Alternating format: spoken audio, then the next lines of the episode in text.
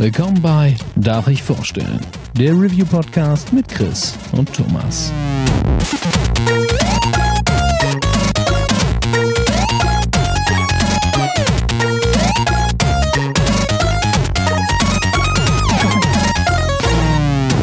Darf ich vorstellen? Hallo und herzlich willkommen zur neuen Ausgabe von Darf ich vorstellen?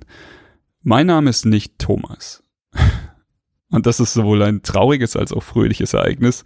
Ähm, traurig, weil das hier wird leider die erste Darf ich vorstellen Ausgabe, bei der wir uns nicht wie gewohnt Seite an Seite in wunderbaren Videospielen verlieren. Fröhlich, denn der Grund dafür könnte eigentlich nicht schöner sein. Vor ein paar Wochen sind Steffi und ich Eltern geworden. Wir haben eine kleine Tochter bekommen.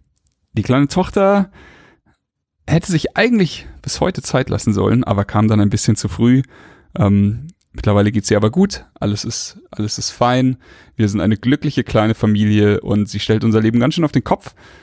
Eine Sache, die sich wahrscheinlich jeder denken kann, wenn so ein kleines Wesen in das Leben tritt, dann findet man die ersten Wochen erstmal keine Zeit für Videospiele, keine Zeit für irgendwas, keine Zeit für Podcasts. Ähm, ich war nicht mit auf der Gamescom, natürlich nicht. Ich war bei meiner Frau daheim und bei meiner kleinen Tochter. Ich habe aber leider auch nicht äh, Fire Emblem weiterspielen können. Und ja, das führt jetzt dazu, dass wir eine tolle Folge aufnehmen werden mit wundervollen Leuten, aber leider ohne mich. Ich gelobe Besserung, ich gelobe auch äh, in Zukunft wieder fleißig Videospiele zu spielen und wieder mit dabei zu sein. Also das ist ja wirklich eine Ausnahme. Macht euch da keine Sorgen, aber ähm, diese Runde bin ich leider raus. Aber ich lasse es mir nicht nehmen, zu dem, was ich von diesem Spiel gesehen habe, einen kleinen Einspieler aufzunehmen. Denn um gar nichts zu sagen, hat mir Fire Emblem einfach viel zu gut gefallen. Ich habe mir während dem Spielen und ich glaube, ich habe viel zu viel, viel zu viel Zeit schon reingesteckt und viel zu wenig Progress da drin gemacht. Ähm, habe ich mir, äh, das mache ich eigentlich relativ oft, äh, so einen kleinen Zettel genommen und immer was draufgeschrieben und ähm, da ist Folgendes entstanden, das ich jetzt einfach äh, vorlesen möchte. Äh, Fire Emblem Three Houses zeigt mir mit beeindruckender Leichtigkeit, dass das verzaubernd nostalgische Gefühl alter Rollenspiele immer wieder aus der verstaubten Schublade hervorgeholt werden kann. Ähm, damals, als Zeit beim Videospielen noch keine Rolle gespielt hat, als man sich noch mit Stift und Papier äh, Listen angefertigt hat, um die komplexen Pläne immer wieder auf dem Schirm zu haben, doch das Schönste bei der ganzen Reise ist für mich, dass es den Spieler dazu einlädt, die Zeit zu vergessen. Und äh, das meine ich nicht im Sinne von eine Menge Zeit im Spiel zu verbringen. Es zeigt dir so viele Wege, dich in dem Spiel zu verlieren, sei es taktische Finesse in den Kämpfen, die mit Permadeath nie an Bedrohlichkeit verlieren, soziales Engagement mit deinen Studenten oder der Kampf gegen den Kalender, bei dem man stets versucht, alles perfekt in die Zeit einzuteilen, die einem bleibt. Ähm, ich bin sicher, hätte ich äh, vor drei Wochen nicht abrupt aufhören müssen, dieses Spiel zu spielen, ähm, wäre die wäre der Zettel noch ein bisschen voller geworden und die Liebesbekundungen noch ein bisschen ausführlicher. Aber das fasst ja schon mal ziemlich gut zusammen, was das Spiel bei mir ausgelöst hat. Zu meinem Progress, ich war ungefähr, würde ich jetzt sagen, bei 50 Prozent. Also ich weiß, es gibt einen Cut in dem Spiel. Ähm, mehr will ich da gar nicht zu sagen. Und ich war minimal davor.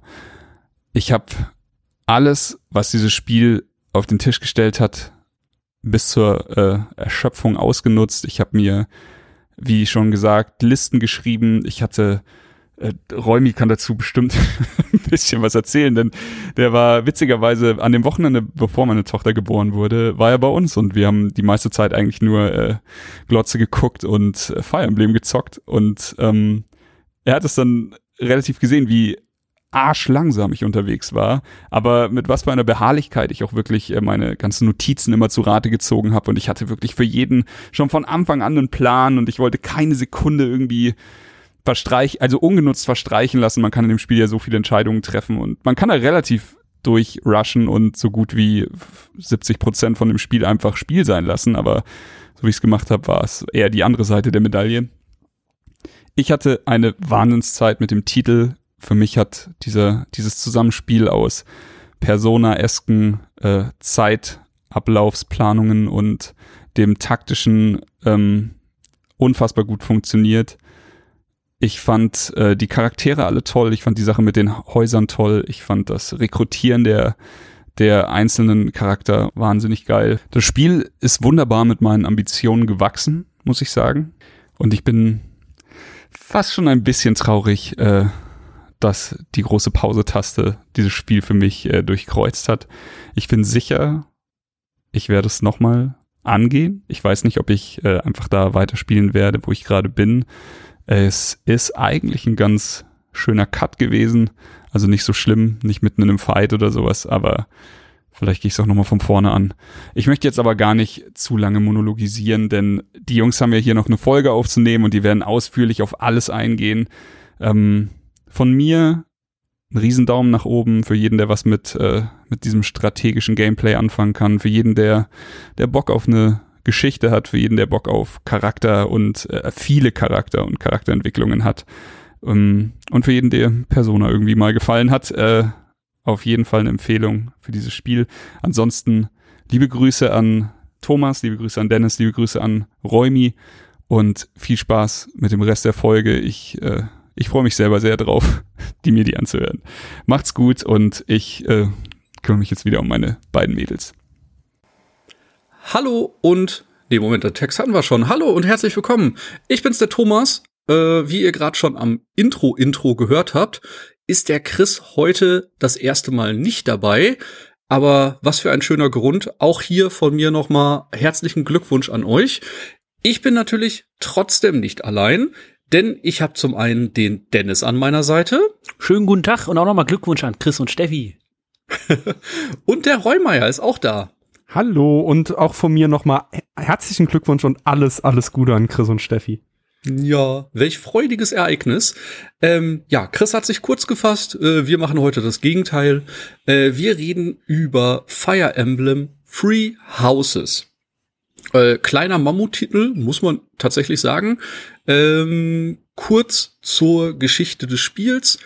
Ähm, man startet quasi als Bilev, Habt ihr den Namen geändert? Ich habe den einfach behalten. Nee, ich lasse das immer. Die Charaktere müssen so heißen, wie das Spiel es vorgibt. Ja, sehe ich genauso. War auch meine äh, Intention. Ich habe nur gesehen, äh, unter all den äh, Fantasy-Namen in Anführungsstrichen stand plötzlich ein Chris unter anderem bei Screenshots und ich war so, hm. genau, also äh, wir spielen Bilev, den weiblichen oder männlichen Helden dieser Geschichte, je nachdem, wie wir uns entscheiden. Und ähm, es gibt erstmal eine mysteriöse Vorgeschichte, die wird im Laufe des Spiels ein bisschen erläutert. Und äh, durch die Ereignisse des Tutorials äh, werden wir plötzlich Professor an einer Universität. Die Besonderheit dieser Universität ist, dass die drei Häuser, die sich quasi die Macht auf dem Kontinent teilen, dort alle ausgebildet werden und quasi in einem regelmäßigen Wettstreit sind. Sowohl was Wissen, Kampf angeht, äh, versuchen die halt immer sich so ein bisschen gegenseitig zu übertrumpfen, äh, an einigen Stellen auch zu unterstützen. Also es gibt auch schöne äh, Momente, wo Häuser übergreifend man zusammenarbeitet. Und ähm, das ist tatsächlich ein ganz neuer Take für die Fire Emblem-Reihe.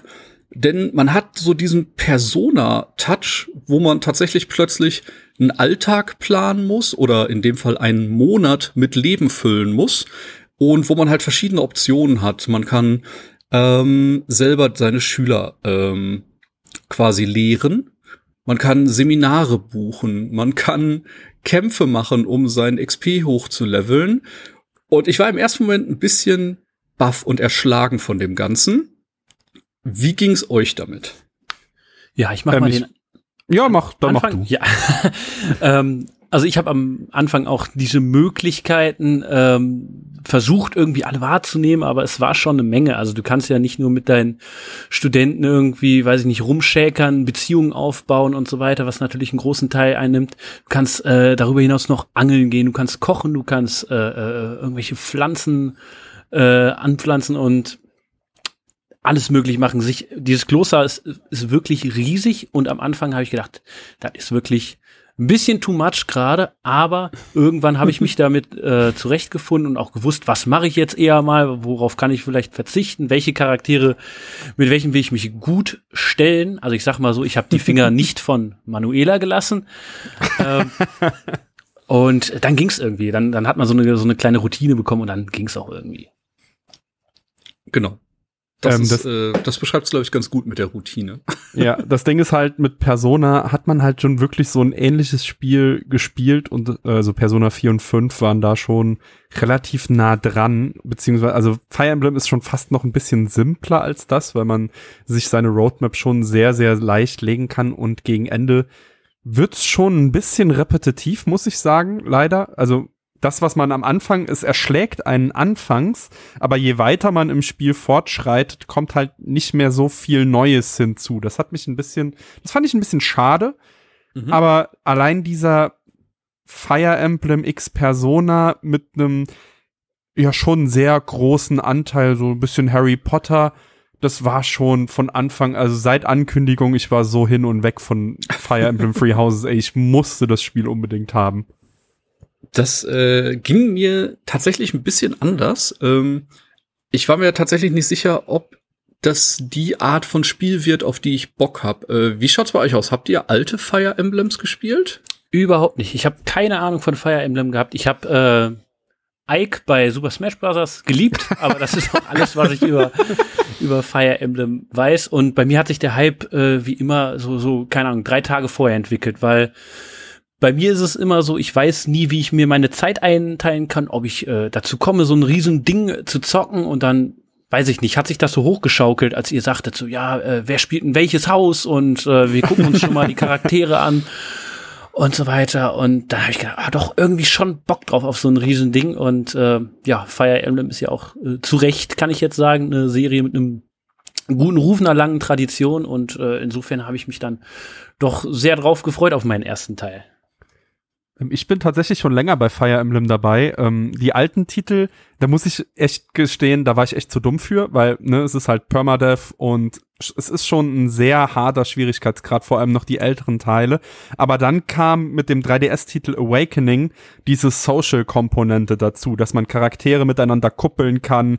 Diese Charaktere konnten dann Kinder kriegen und die Kinder konnte man dann auch ausbilden und das war so ein Anime-Kuppel-Simulator, der dann mir so viel gegeben hat, dass ich über diese, diese Härte hinwegsehen konnte, weil ich einfach nur wollte, dass mein dummer Bauernjunge jetzt ein krasser Ficker wird. Und das war, also mit Awakening hat meine Liebe angefangen und Free Houses übertrumpft das Ganze noch ein bisschen. Auch wenn ich vermisse, dass man alle Charaktere miteinander kuppeln kann, weil hier kann man nur mit, hier kann nur der Hauptcharakter so richtig zum Babo werden. Kleine Einschränkungen an der Stelle. Ja, Ähm, ich habe gerade auch noch mal ins Regal geschaut. Ich habe tatsächlich auch sehr spät erst angefangen. Ich habe äh, die letzten drei äh, 3DS-Releases quasi äh, ja im Regal. Also Vermächtnis und Herrschaft waren ja quasi zwei Geschichten äh, oder eine Geschichte aus der Sicht von zwei Mhm. Häusern erzählt. Ähm, und Echos hatte ich mir noch gekauft. Das war Äh, das mit Fates zusammenhängen, ne? ja, genau, genau, genau.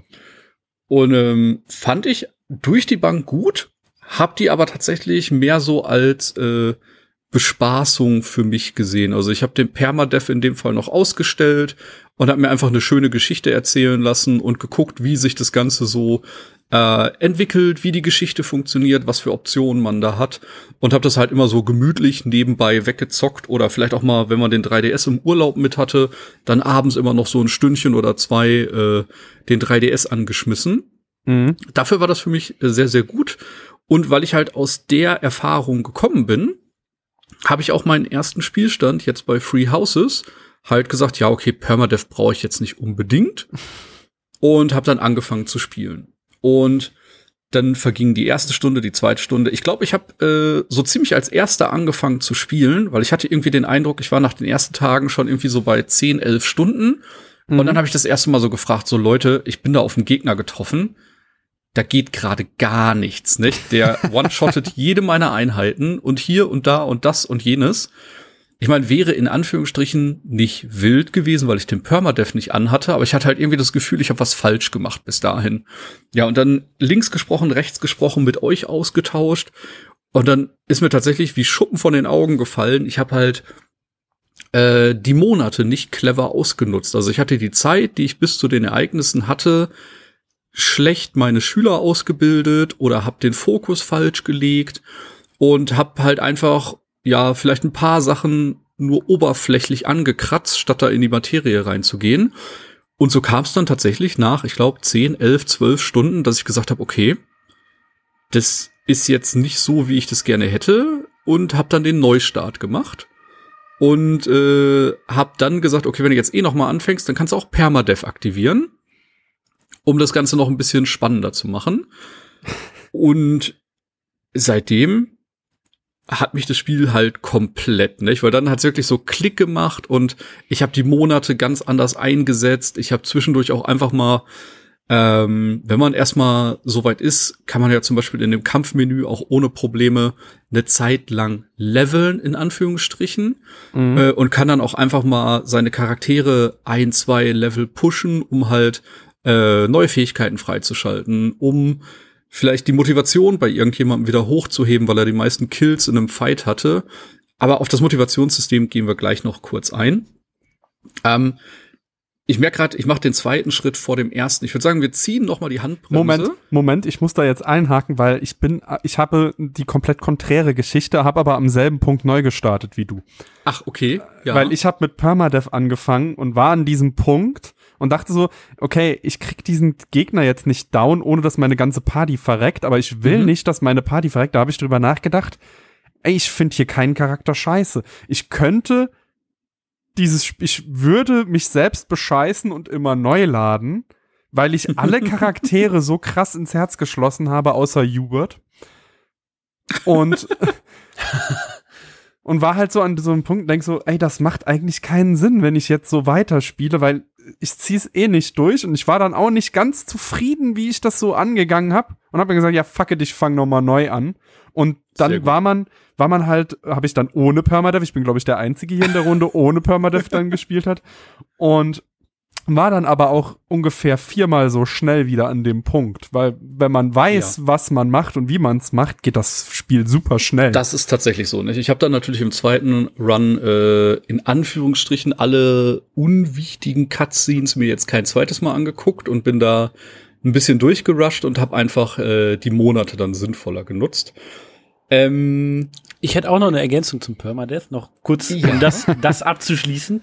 Äh, und zwar war das eine Sache, die ich über das Spiel doch schon vorher wusste und das hat mich auch dann ein bisschen gereizt. Also, weil ich habe mir davon versprochen, ich äh, baue eine ganz andere Bindung zu meinen Charakteren auf, wenn die tatsächlich sterben können. Und äh, ich habe mich dann ein bisschen ähm, an dich gehalten, Thomas. Du hast, du bist ja quasi vorher in die Scheiße gesprungen und äh, dem zum Dank konnte ich dann äh, bisschen meine Spielweise anpassen und dann irgendwie schauen, dass ich alle Charaktere mitziehe und irgendwie alles und da mir ein bisschen Zeit lasse mit der Charakterentwicklung und dann ging es auch tatsächlich ganz gut, nachdem ich direkt im ersten Kampf überhaupt, also im ersten richtigen Kampf mit den Studenten, direkt äh, Ingrid und Annette verloren habe und dann dachte ich, ja, das, das das ist halt so, ist halt ein richtig hartes Spiel. Aber danach ging es dann tatsächlich ganz gut. Ich habe aber auch gehört, äh, ein Freund von mir, der hat, der stand dann vorm Endgegner und mit sieben Charakteren statt irgendwie zwölf oder so. Er hat es einfach nicht geschafft. Also da ist das Spiel dann auch irgendwo knallhart. Und äh, ich habe keine Ahnung, was der jetzt macht. also. Ja, Restart. Ja, ja. genau. Speedrun das, gefehlt. Das ist, das ist ja hart, ey. Ja, ne, es ist halt so, du verlierst ja auch deine späteren Nebenquests, die dann später dazukommen, die ja mhm. Charakter gekoppelt sind. Wenn halt ein Charakter tot ist, kriegst du halt die Quest nicht, hast du Pech gehabt. Das ist tatsächlich eine spannende Sache. Äh, wir holen jetzt einmal kurz weiter aus äh, und beschreiben einmal kurz die drei Häuser, um die es geht. Äh, der große Vorteil, halbwegs geplant, haben wir tatsächlich jeder ein unterschiedliches Haus gespielt. Und vielleicht können wir da ein, zwei Worte drüber verlieren, wer welches Haus gespielt hat und welche Aufgabe die im Rahmen dieses Landes gemacht haben, wo momentan die Macht durch drei Einheiten geteilt wird. Okay, ähm, ich fange einfach mal an, weil mein Haus ist so das erste, was dann immer genannt wird. Ähm, mhm. Ich habe mich für die Black Eagles entschieden. Das, also das sind jetzt die roten, also nicht die schwarzen, das sind das rote Team. Die werden angeführt von der Housekeeperin Edelgard. Edelgard hat einen Vertrauten, das ist Hubert, das ist der Typ, den ich gehasst habe, weil wenn man Edelgard anbaggern wollte, stand er immer daneben und hat gesagt, ey, du brauchst hier jetzt keinen Stich zu machen, hau besser mal ganz schnell ab, Junge. und mein liebster Charakter ist auch in dem Haus und das war nämlich Bernadetta. Das ist eine ganz schüchterne Bogenschützin, die dann mein Love Interest für das Spiel wurde. Und die sind so immer in ihrem Zimmer, ne? Ja, die kam, die hat man dann auch irgendwann noch rausgekriegt. Okay. Aber die hat sich, die hat sich immer in ihrem Zimmer versteckt anfangs, das stimmt. Und das sind so ein bisschen die Magienutzer des, ähm, des Kontinents. Mhm. Genau, ich hatte äh, die Blue Lions ähm, und wenn man sagen kann, vielleicht die ähm, Golden Deers, die du hattest, Thomas, die sind so ein bisschen die die coolen, die lockeren Footballer und ja. die Black Eagles sind so vielleicht die gefühlskalten Cayeros, dann ähm, sind die Blue Lions so die lieben Streber mit äh, Dimitri an der Macht. Das ist äh, der Thronerbe des Königreiches Phages, also ganz kurz nochmal, äh, das Ganze spielt auf dem ähm, Kontinent Fotland, der eingeteilt ist in das Adrestianische Reich, wo äh, Edelgard und äh, die Black Eagles herkommen, Fages und äh, Leicester, glaube ich, heißt das, wo mhm. die wo die äh, Allianz um Claude, also den, das, dem dritten Haus, herkommt. Und ja, äh, Dimitri ist so ein bisschen das geschundene Schaf, weil äh, seine Familie wurde ermordet und der will dem Ganzen ein bisschen auf den Grund gehen und generell wurden Verbrechen im Namen seines Reiches äh, ja begangen gegen zum Beispiel äh, Daska, das ist oder Duskur, das ist eine eine eine Region auch in Fortland, wo sein bester Freund Dedu herkommt, der immer, also der so ein bisschen das Gegenstück ist zu äh, Hubert für Edelgard. Und Dedu ist so ein bisschen jetzt der Leibwächter äh, für Dimitri geworden. Und äh, ist ihm zum Dank verpflichtet, weil Dimitri ihn gerettet hat quasi. Also sein seine oder sein Reich hat äh, üble Machenschaften gegen Dedus Reich begangen und er hat ihn daraus gerettet. Und deswegen sind die jetzt ein eingespieltes Team, wobei Dedu sehr unterwürfig ist und Dimitri immer versucht so, komm, lass uns doch Freunde sein und er ist immer sehr herzensgut und äh, versucht immer das Richtige zu tun, kämpft, hat aber auch innere Konflikte, wie man dann später merken wird. Sehr spannend. Du hast schon ein paar Sachen vorweggenommen. Äh, genau, ich habe die äh, Golden Deers gespielt. Äh, das ist quasi ja die Allianz von Häusern, die sich äh, verknüpft hat um quasi gegen die anderen Häuser irgendwie zu bestehen, um gemeinsam halt eine große, ja, Präsenz auszustrahlen. Und da ist halt wirklich eine große Mischung von äh, noblen Charakteren, aber eben auch viele, äh, ich sag jetzt mal, Bauern in Anführungsstrichen. Und äh, da merkt man auch tatsächlich, ich weiß nicht, wie das bei euch war, teilweise einen sehr großen, äh, sehr große Anspannung innerhalb der Allianzen dass halt äh, die Nobeln, äh, also die, äh, wie heißt es, Nobles, die Adligen, äh, auch nicht immer gut mit dem Bürgerlichen umgehen. Mhm. Und äh, da hat man auch schon mal innerhalb der Gruppe ein paar Zerwürfnisse, wo dann aber auch häufig dann gesagt wird, ja, okay, wir können dich jetzt nicht für die Taten deines Vaters verantwortlich machen. Und ähm, das sind schon ein paar sehr spannende Gespräche, die man da mitlauschen und mitführen kann. Und allen voran äh, ist da Claude eben der äh, Teamleader. Und ich habe jetzt gerade die ganze Zeit überlegt, wo er das beide so gesagt hat. Ich bin mir tatsächlich nicht sicher, wen ich als seinen Hauptkompagnon wählen würde. Ich glaube, weil sich das schon Lorenz. auf mehrere Schultern verteilt. Ja, hätte ich auch gesagt, weil er zumindest noch äh, in die Richtung geht. Aber es gibt halt auch noch ein, zwei andere Charaktere, die auch immer sehr in Entscheidungen eingebunden werden. Deswegen, okay. da geht's äh, für mich ein bisschen äh, hin und her, aber ich glaube, Lorenz wäre eine gute Wahl. Ja. Dazu vielleicht noch ergänzend, also auch bei mir gab es diesen Konflikt zwischen Adligen und den, den normalen Bürgern. Ähm, wobei die Adligen, ja, was haben das? Nennt sich äh, Wappen. Und das ist so eine Art, ähm, ja, weiß ich nicht, im Kampf äh, äußert sich das als Spezialangriff. Das ist irgendwie mhm. so ein so eine Art Magiefähigkeit, die sie, die sie mit auf den Weg gekriegt äh, bekommen und was sie auch gewissermaßen auszeichnet, was aber auch eine Bürde sein kann. Äh, aber sie eben von den anderen ein bisschen abhebt. Also zum Beispiel wir als äh, Bileth haben das äh, Flammenwappen und was dafür sorgt, dass wir im Kampf, dass sich das hin und wieder mal zufällig, glaube ich, aktiviert und wir uns dadurch heilen und ein bisschen mehr Schaden machen und mhm. dadurch eben irgendwie schon was Besonderes sind. Das trifft's ganz gut. Genau, äh, ganz viele unterschiedliche Fähigkeiten und da geht's eigentlich auch schon los. Ihr habt dann quasi eine Truppe aus äh, acht Charakteren und jeder hat auch noch kleine Sonderfertigkeiten. Das heißt, es gibt dann einen Charakter, der bekommt mehr XP. Es gibt einen Charakter, der will zeigen, wie tough er ist und äh, macht immer mehr Schaden, wenn er neben einem männlichen Charakter steht. Ein anderer Charakter ist sehr supportive und hier jemand neben ihm steht, macht er auch immer mehr Schaden. Und ähm, da gibt's halt sehr schöne Kombinationen, wie man seine Recken dann am besten über das Feld verteilt, damit die Werte äh, halt gut zueinander passen, damit die sich aufeinander abstimmen. Ähm, Und, da, ähm, darf ich mal kurz reingrätschen? Das ist äh, ein relativ neues Konzept in der Fire Emblem Serie. Dafür wurde das Waffendreieck halt gekickt. Also es ist Ah, nicht okay. mehr, also es wurde oder es wurde doch nicht mehr erwähnt, oder? Also es gibt Nee. ja keine Anzeigen mehr, dass Schwert schlecht gegen Axt ist oder so. Und deshalb ähm, bin ich davon gut. ausgegangen, dass das auf jeden Fall gekickt wurde. Also ein Stück weit äh, gibt's das ja schon noch. Also äh, es wird zum Beispiel auch in der Beschreibung gesagt, äh, wenn du zum Beispiel auf äh, die ersten Pegasus-Einheiten triffst, Ja da steht direkt die bei, dass die Bogen- schwach gegen Bogen sind. Das ist aber, das ist ja nicht, äh, das ist ja abseits des Waffendreiecks. Das Waffendreieck war ja immer nur Schwert, äh, Axt, Lanze. Ah, okay. Damals. Und das ist nicht mehr da. Das stimmt. Das stimmt, das stimmt, das stimmt.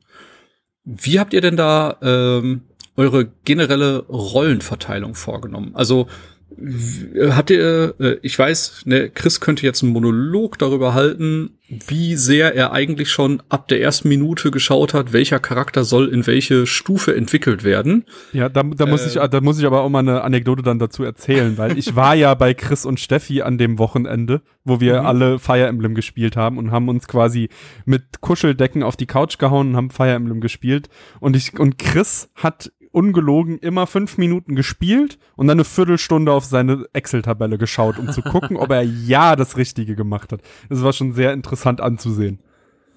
Das klingt fürchterlich. also sehr ambitioniert, aber auch ein bisschen. Es war schon stark Power, es war schon stark Powerplay. Play. Ich glaube, das Ja. ist etwas, was auf jeden Fall nötig wird in den höheren Schwierigkeitsgraden. Ähm, und wenn man natürlich Bock drauf hat. Ich habe so ein bisschen drauf ankommen lassen. Also ich habe so, so hauptsächlich die Charaktere, die können ja auch ein bisschen selbst ihre eigene Entwicklung lenken, indem die äh, nach der Unterrichtsstunde zu einem kommen und sagen, hör mal, Professor, ich würde gern äh, ein cooler äh, Typ mit Rüstung und Axt werden so und dann sagst du ja ist okay oder ja ist nicht okay ich möchte ich habe was anderes für dich vorgesehen und ich habe dem Ding mal so ihren Lauf gelassen und deswegen Mhm. wenig untypisches bei mir also ich habe jetzt niemanden komplett auf links gezogen sondern äh, jeder also Felix ist der krasse Schwertkämpfer Mercedes die ultra gute Heilerin und Dedu der der der der quasi der Panzer an dem alles abprallt Ja. Genau. Ähm, habt ich glaub, ihr äh, euch andere Charaktere aus anderen Häusern gesnackt? Ich habe tatsächlich nur einen. Okay. Ich es habe gibt mir, ein äh, Charming-Modell. Magst du das einmal kurz ausführen, wenn du das schon sagst? Ähm, also ich kenne das genaue, das eigentliche Modell nicht, aber man kann das Spiel halt ein bisschen abusen. Und zwar kann man ja Social Links zu den Charakteren aufbauen und ab einem gewissen Social Link mit den anderen Häusern kommen die halt auf dich zu und sagen, ey, ich finde euch eigentlich ganz knorke, darf ich dann doch in eurem Haus mitmachen? Mhm. Es gibt aber dann auch noch so ein das eigentliche System, worauf das Spiel anlegt. Jeder Charakter mag besondere Eigenschaften. Sagen wir mal, ein Charakter mag die Eigenschaften Magie und Glaube. Und wenn dann Byleth gut in diesen Eigenschaften ist, kann man zu dem Charakter hingehen und sagen, ey, ich finde dich eigentlich ganz cool, willst du in mein Haus? Und dann sagt er dann ja. Also ich hab's halt abused, weil dieses noch mehr Powerplayen hat mir dann doch ein bisschen, äh, das hat mich ein bisschen genervt. Aber ich habe mir tatsächlich aus allen Häusern alle schöne, schönen Frauen geholt. Also ich habe mir bei den, Li bei den Lions ähm, Mercedes und Annette genommen. Und bei den Golden Deers, ähm, ich kann ihren, Na ihr Name ist halt Lucitia und Marianne. Okay. Äh, das ist äh, eine sehr sexistische Herangehensweise von dir und du solltest dich schämen. ich Äh, hab's parallel dazu äh, sind es aber auch wirklich krasse Charaktere. Also Richtig. Mercedes ist der beste Heiler, die beste Heilerin im Spiel. Die hat äh, als passive Fähigkeit, dass sie immer die Menge an HP, die sie bei jemandem herstellt, auch noch mal zusätzlich bei sich selber herstellt. Das ist halt manchmal ein Doppelheal, der vielleicht äh, einen Charakter vorm Tod retten kann. Ja. Und äh, Lysetia ist halt die krasseste Magierin im Spiel. Die hat schon so früh im Spiel so ein Damage-Output gehabt. Das ist wirklich jenseits von Gut und Böse. Und äh, die konnte einfach alles weggrillen, was an Gegnern vor der aufgetaucht ist. Genau, und aus meinem Haus war dann noch Petra, die äh, Schwertkämpferin to go. Also die, die weiblichen Charaktere sind halt irgendwie die, die man sich am besten holen kann, weil die halt super krass werden. Wobei ich muss auch sagen, äh, ich habe halt, ich glaube, jedes Haus hat einen Tank. Ich weiß nicht, wer es bei den äh, Black Eagles ist. Edelgard. Edelgard selbst. Ah, okay. Ja. Ähm, und da muss ich auch tatsächlich sagen, wenn der nicht gerade auf drei Magier gleichzeitig getroffen ist, weil das ist so das Einzige, was dem Fortress Knight echt das Leben schwer gemacht hat, Mhm. der war halt unverwundbar. Nicht? Den konntest du in die erste Reihe schicken und egal ob Lanze, Schwert, Axt, der hat halt alles weggeblockt. Und äh, mein Tank hatte noch so eine Sonderfähigkeit. Ähm, je nachdem, wie hoch sein Lackwert ist, äh, hatte er die Option, äh, ich glaube, eine zehnprozentige Chance plus Lackwert, äh, dass er am Anfang zehn Prozent seines Lebens wieder regeneriert. Auch stabil. Ja. Der war halt einfach äh, wirklich äh, dieser oft beschriebene Fels in der Brandung. Also spätestens seit der Skillung Fortress Knight ist der echt äh, relativ unkaputtbar gewesen, außer er wird in einer Runde von mehreren Zauberern angegriffen, dann äh, wird er in seiner Rüstung flambiert und äh, da muss man manchmal echt gucken, dass er äh, nicht verreckt. Ja, zu dem blöden Sack kann ich auch nur sagen, der hat mir das eine oder andere Mal das Leben schwer gemacht. Also ich greife schon mal ein bisschen vorweg und sage, man kämpft auch in den Häusern gegeneinander. Und äh, als ich ihn dann umgebracht habe, waren seine letzten Worte, ähm, bitte kümmere dich gut um meine Schwester oder so. Also ich habe gemerkt, wenn die Leute, wenn die Charaktere wirklich ableben, die sagen noch mal sowas, das, das drückt richtig rein. Oder auch sowas wie, äh, jetzt gerade habe ich angefangen, äh, im Leben wieder einen Sinn zu sehen oder so. Während sie so sterben am Mond. Also das ist schon, es ist schon wirklich unangenehm, die Leute zu verlieren. Und da ich ja direkt am Anfang äh, zwei Charaktere verloren hatte, bin auch ich irgendwie ähm, mal bei den anderen Häusern äh, die die Klinken putzen gegangen und habe mir äh, Lizzie Thea rübergeholt als beste Zauberin und ich habe es halt nicht da dadurch gemacht, indem ich meine Fähigkeiten gesteigert habe. So die sagt irgendwie ja, Glaube und Vernunft finde ich ganz toll, also dass man gut zaubern kann, damit die sich einem anschließt. Ich habe die einfach äh, mit Geschenken zugeballert. Also die, die mochte halt, die mochte Ja. halt viel Süßkram. Da habe ich einfach Kekse bis zum Abwinken gegeben und irgendwann mochte sie mich dann und Ich Und hoffe, sie ist nicht minderjährig. Sie ist, äh, ich, das ist die, sie ist die jüngste, glaube ich. Sie ist 15 oder so am Anfang. ja. Ich sag mal so, am Ende wollte sie mich aber auch heiraten, ne? Also das war, das war alles richtig gemacht. Da war sie aber auch dann 20 schon. Auch schon mal kleiner Vorweggriff. Aber äh, meinem Haus haben sich dann auch noch angeschlossen Shamir, die eine Professorin ist, und Ja. äh, Catherine. Oh. Okay. Und zugeflogen kam mir dann auch noch irgendwann äh, Setheth, der, der Handlanger von Rhea, der, der Erzbischöfin des, des Klosters, und Flame, die ähm, ja als sich immer als, als Schwester von Setheth ausgibt, aber in Wahrheit, in Wahrheit was ganz anderes ist. Vielleicht spoilere ich das jetzt noch nicht. Machen wir dann gleich.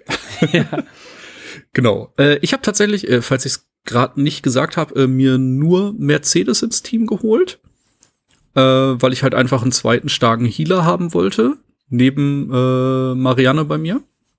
Äh, ja, und äh, Flane und Sethef sind dann halt äh, storybedingt auch Ja. irgendwann bei mir aufgetaucht. Finde ich schon mal interessant, dass die dann auf jeden Fall in jedem Haus auch am Start sind. Ja. Hätte ja sein können, dass das dann vielleicht auch äh, hausabhängig ist, wen man da dann noch bekommt. Das stimmt, das stimmt, das stimmt, das stimmt. Ähm, ja, äh, dann sprechen wir einfach mal über den Monatsalltag und wie man den so bestimmen kann, oder? Gerne. Genau, also man hat quasi äh, am Anfang des Monats kriegt man immer eine Aufgabe von äh, der Erzbischöfin Rhea mitgeteilt. Das kann sein, äh, beschütze die Kathedrale oder das kann sein, besiege die Banditen am Dorfpass oder äh, am Bergpass oder am Dorf oder sonst wo. Und dann hat man quasi äh, bis zu vier Wochen Zeit, auf dieses Ereignis hinzuarbeiten. Das heißt, man kann an den vier freien Samstagen tatsächlich seine Zeit frei verplanen. Und was man da machen kann, ist unter anderem eben die Kathedrale erkunden. Das sorgt für allerlei Socializing. Man kann Quests erfüllen, man kann Items aufsammeln, die man, wie Dennis gerade erwähnt hat, dann vielleicht anderen Charakteren zurückgeben oder schenken kann. Und ähm, kann da auch seine Käufe tätigen. Das heißt, man möchte natürlich seine Waffen ab und zu upgraden, man möchte seine Waffen wieder äh, auf die volle Belastbarkeit hochbringen. Das heißt, man geht beim Schmied vorbei. Wenn man äh, in die Küche geht und mit jemandem kocht, hat man die Möglichkeit, äh, bessere Werte für den Rest des Monats zu bekommen. Das können plus HP sein, das kann plus Defense sein, das kann plus Stärke sein. Da also auch von allem etwas, je nachdem, welche äh, Zutaten man in seinem Inventar hat. Tatsächlich auch ein spannender Punkt. Mhm. Ähm, dann kann man unterhalb der Woche, und da wird's dann spannend, äh, sich an den Lehrplan setzen und hat da die Möglichkeit, äh, X seiner Schüler in einem gewissen Feld voranzubringen.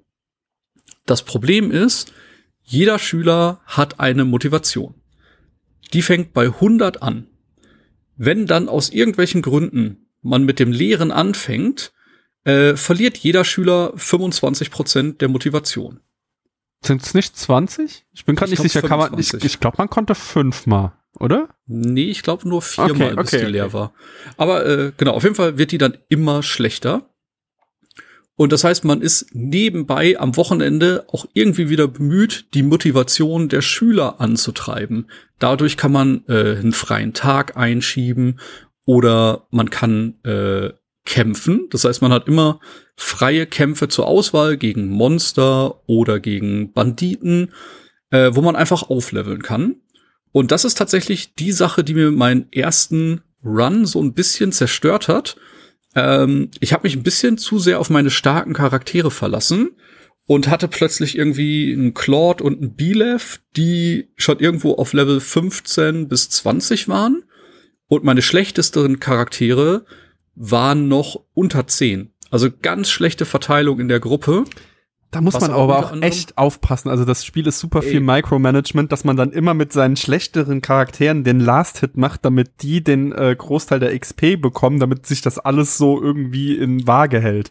Das, Das ist schon halt an manchen anstrengend. Stellen echt nervig, weil äh, ich habe zum Beispiel mit meiner Heilerin äh, jede Aktion genutzt, um zu heilen. Nicht? Die hat eine Reichweite, die ist sondergleichen. Wenn ich die mitten ins Feld stelle, kann ich fast über die ganze Karte mit der heilen. Mhm. Aber das Problem ist, für eine erfolgreiche Heilung bekommt man nur ein Drittel oder maximal 50 Prozent der XP, die man bekommen würde, wenn man einen Gegner killt. Ja. Und so ist die halt wesentlich langsamer vorangeschritten. Aber ich war halt immer auch so, ja, ich muss ja mit der heilen, weil, nicht, die anderen sind ja im Kampf. Und man war dann immer so ein bisschen hin und her gerissen, wie man das äh, am besten voranbringt. Aber äh, wenn man die dann mal hochlevelt, dann wird aus ihr auch ein richtiges Powerhouse und die hat auch äh, starke äh, Zauber, dann Angriffszauber im Petto. Das ist schon ganz nice. Genau, so habe ich Aber ich das. war halt einfach. Hm? So habe ich das bei Mercedes gemacht. Ich habe ihr schnell so ein paar Kampfzauber irgendwie an die Hand gegeben und dass sie dann auch mal vorne ein bisschen mitmischen kann, die Erfahrung abgreift und sich dann ganz schnell wieder Ja. zurückzieht. muss man tatsächlich äh, sehr aufpassen. Ich hatte Mhm. dann halt auch so eine Mischung aus berittenen Einheiten, Bogenschützen, eben äh, den schweren Rittern, dann noch ein Heiler, ein Mage. Und da war ich auch hin und her gerissen. Ähm, Lorenz ist so ein Paradebeispiel. Der war einer meiner stärksten Charaktere. Der hat Hitpoints bis zum Abwinken. Entschuldigung, ich habe kurz gegen mein Mikro geschlagen, voller Begeisterung. Ich hoffe, das hat man nicht zu sehr gehört. Ähm, der hatte Hitpoints bis zum Abwinken. Der hat super schnell reiten gelernt. Der hat super schnell äh, gelernt, mit der Axt umzugehen. Hat aber aufgrund seines Hauses auch noch die Sonderfähigkeit, dass man ihn zum Dark Mage machen kann. Es gibt so ein bestimmtes Item, das man immer mal wieder in Kämpfen finden kann. Und das ermöglicht es einem, einen zusätzlichen Pfad im Skilltree freizuschalten. Und dann war ich natürlich hin und her gerissen, nicht? Lasse ich ihn jetzt weiter auf dem laufen, was er schon gut kann? Oder nutze ich die Gelegenheit, weil er der Einzige in meiner Party ist, der diesen Weg überhaupt lernen kann und hol mir einen zweiten, äh, also einen ergänzenden dunklen Magier neben Lysetia. Und da war ich so, hm, hm, hm, hm. Im Endeffekt äh, habe ich ihn tatsächlich dann äh, wieder zum Ritter werden lassen, weil er da einfach zu gut war. Aber äh, da war ich halt zwischendurch auch so, okay. Und dann habe ich halt die ganze Zeit auf äh, schwarze Magie geskillt. Und in der Zeit hätte er halt eigentlich auch schon bei einem B plus oder A im Bereich äh, Reiten und oder äh, Lanzen ankommen können. Was halt wirklich das Krasse ist, man skillt die ganze Zeit nicht. Es gibt ja so viele Fähigkeiten, nicht? Es gibt Schwert, Lanze, Axt, Bogen, äh, schwarze Magie, weiße Magie, Reiten, schwere Rüstung, Fliegen. Nochmal, nochmal die andere, also es gibt ja zwei schwarze Magien, oder? Ja, das kommt Ja. noch dazu. Und nicht, dann ist man immer so hin und her und hin und her und versucht die Charaktere irgendwie bestmöglich besser werden zu lassen. Und äh, es gibt halt, zumindest soweit wie ich das gesehen habe, vier Entwicklungsmöglichkeiten pro Charakter. Und äh, man schaltet dann so nach und nach die Stufen frei, um die Charaktere in neue Klassen zu skillen, wo die dann tatsächlich so eine kleine Prüfung ablegen müssen, was ich ganz sympathisch fand. Hat einer von euch mal gegambelt? Ja. Hast du echt mal einen Test abgelegt, der nicht zu 100% machbar war? Ja, ich habe äh, einen mit 60% bestanden. Ach, du Lacker. Dein Ja. Ernst? Ja, war geil. ich hab hatte auch echt später noch nicht vorher getraut. gespeichert. Habe ich mich nicht getraut, ey. Ich habe später tatsächlich andauernd gemacht, äh, weil je ähm, tiefer du in diesen Skilltree vordringst, also am Anfang kannst du so eine Klasse auswählen, irgendwie Kämpfer, Zauberer, Heiler, keine Ahnung. Ja, ja. Je, je tiefer du gehst, desto äh, äh, spezifischer wird's und irgendwann hast du dann so Toten, Toten, Totenpriester oder was weiß ich. Und äh, da ist es dann halt so, da brauchst du halt schon äh, viele Fertigkeiten auf irgendwie mindestens B plus oder A Ja. sogar noch besser, damit es, damit du es zu 100 Prozent schaffst. Und da ich zum Beispiel meine meine Bogenschützen immer nur auf Bogen geskillt habe und vielleicht mal so nebenbei, wenn irgendwas übrig blieb, auf irgendeine andere Fe Fertigkeit, aber nicht mal die richtige. Ne? Also da da da Ja, ja. wird's Chris äh, leichter haben, weil mit seiner Excel-Tabelle weiß der genau, was er braucht. Ich so, ja, ach könnte ja auch nett sein, wenn er mal im Nahkampf was machen kann und so. hatte ich am Ende so, hatte ich Chancen von, keine Ahnung, 49 Prozent und immer gemacht, immer gemacht, immer neue Siegel gekauft und ähm, also man braucht immer ein. Siegel, um die Prüfung abzulegen, die auch immer teurer werden und immer seltener. Und irgendwann habe ich es dann auch mit einer 49-prozentigen Chance äh, gepackt und der Typ Nice. war am Ende ein richtig dicker Reiter mit einer fetten Rüstung, der eigentlich Das ist unkaputtbar halt war. tatsächlich das Spannende daran. Ne? Ich habe äh, die ersten drei Stufen kann man, glaube ich, relativ gut managen, weil alle Requirements maximal zwei Skills beeinflussen. Ja. Und plötzlich kommt man in die Masterklassen und denkt sich so, fuck, von meinen zehn Leuten können nur zwei reiten und einer fliegen und einfach sieben von zehn Einheiten in der Masterklasse sind entweder beritten oder fliegende Einheiten und ich so, nein. Aber es macht auch Sinn, manche Charaktere nicht in die Masterklasse zu heben. Ne? Also es gibt dann auch noch manche so sind so Klassen. gut. Das stimmt, das stimmt, das stimmt. Aber da war ich erst im, im ersten Moment echt so, fuck, wie kriege ich das denn jetzt hin, dass das irgendwie funktioniert? Äh, ja, ich habe es tatsächlich äh, bis jetzt einfach noch nicht probiert mit Gambeln. Vielleicht sollte ich da einfach mal mein Glück probieren, den ein oder anderen äh, schon in die Masterklasse hochzujubeln, weil Stand jetzt ist Gold zumindest kein Problem. Aber Ja. äh, die Items sind halt limitiert. Nicht? Das heißt, im schlimmsten Fall hat man halt jeden Monat nur drei Versuche für so einen Quatsch. Muss Genau. man mal gucken. Aber bei mir war es in den oberen Stufen so, ich konnte eh ähm, nicht, ich habe auch bis zum Schluss nicht alle in die oberste Stufe bekommen, weil irgendwie, Okay. weiß ich nicht, die Skills waren zu divers und es hat auch so gut geklappt, das kann ich schon mal sagen. Und ich hatte jetzt letztlich äh, vier Charaktere, glaube ich, auf der höchsten Stufe und deswegen hatte ich auch Ah, genug okay. Siegel, um immer ein bisschen zu gambeln. Das war schon okay. Und es ist halt auch, wie gesagt, kein Beinbruch, wenn die noch eine Stufe drunter sein. Die sind trotzdem Nee, ich würde sagen, die können ja trotzdem mächtig sein. Nicht? Ich Ja. überlege zum Beispiel, wenn ich jetzt meinen Tank nehme, ähm, ob der jetzt zwangsweise eine berittene Einheit sein muss oder ob ich lieber sage, okay, dann bewegt er sich halt vier Felder weniger, aber tankt halt trotzdem alles weg, was auf ihn zukommt. Und er kriegt ja halt dadurch, so. und er kriegt ja dadurch, dass er reitet, dann nochmal eine zusätzliche Schwäche. Also jede, jedes hat ja so seine Stärken und Schwächen und berittene Genau. Einheiten sind ja auf manchen Terrains halt einfach unbrauchbar. Das stimmt, das stimmt. Ja. Also da tatsächlich ähm, auch schon überlegt, vielleicht äh, ist es manchmal auch mit der dritten Stufe schon vollkommen genug, wenn man den da einfach weiter boostet und halt versucht, neue Waffen zu bekommen. Und da sind wir halt bei einer Sache, ähm, es gibt halt noch komplettes Mikromanagement im Kampfbereich, nicht? Es gibt verschiedene Schilde, es gibt verschiedene Waffenarten, äh, es gibt Heiltränke, es gibt halt noch ein komplettes Item-Menü, das nebenbei verwaltet werden will. Das habe ich sehr spät gerafft, was diese ganzen anderen, diese, es gibt ja noch Consumable Items, die deine mhm. Werte boosten. Mhm. Und es gibt natürlich auch noch Accessories, die dann deine Sachen auch so. Da dachte ich, bin ich irgendwann mal durch mein Inventar gegangen und dachte so, ja, das hätte ich auch mal früher machen können. ja, es gibt halt auch so unfassbar krasse Waffen, nicht? Es gibt, äh, also abgesehen von den Standardwaffen, nicht? Klar, ein Speer ist ein Speer, ein Schwert ist ein Speer, äh, Schwert. Aber es gibt dann halt auch noch so geile Sachen, nicht? Später habe ich ein Blitzschwert gefunden. Das, das geil. sehr guten Nahkampfschaden ausgeteilt. Du konntest aber auch auf eine Entfernung von zwei Feldern Blitzschaden verursachen. Und wenn du das auf ein Plusschwert geupgradet hast, dann hat es sogar auf drei Felder Entfernung Schaden gemacht. Also da gab es dann schon ein paar nette Sachen, äh, die man da ergänzend machen konnte.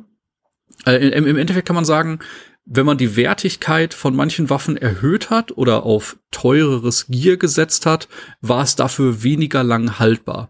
Das heißt, du hast zwar einen höheren Damage-Output gehabt, aber musstest die Waffen halt häufiger reparieren. Mhm. Wobei das Item am Anfang zumindest für die Basiswaffen hat ein Apfel und ein Ei gekostet.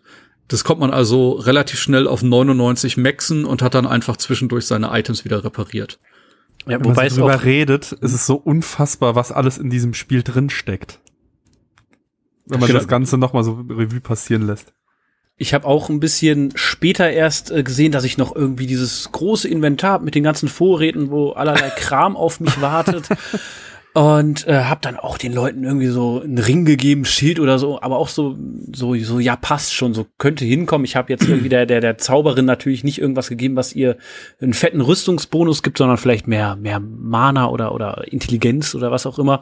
Mhm. Aber ich habe mich da nicht so krass mit auseinandergesetzt, weil es mir auch einfach ein bisschen zu friemelig war, so auf der Switch. Ich sag mal so, am PC fände ich, fänd ich das alles ein bisschen, bisschen besser zu managen, als mich da durch die äh, etwas umständlichen Menüs zu klicken. Ich glaube aber wirklich auf dem, das ist auch was, was man sich für äh, den höheren Schwierigkeitsgrad aufbewahren kann.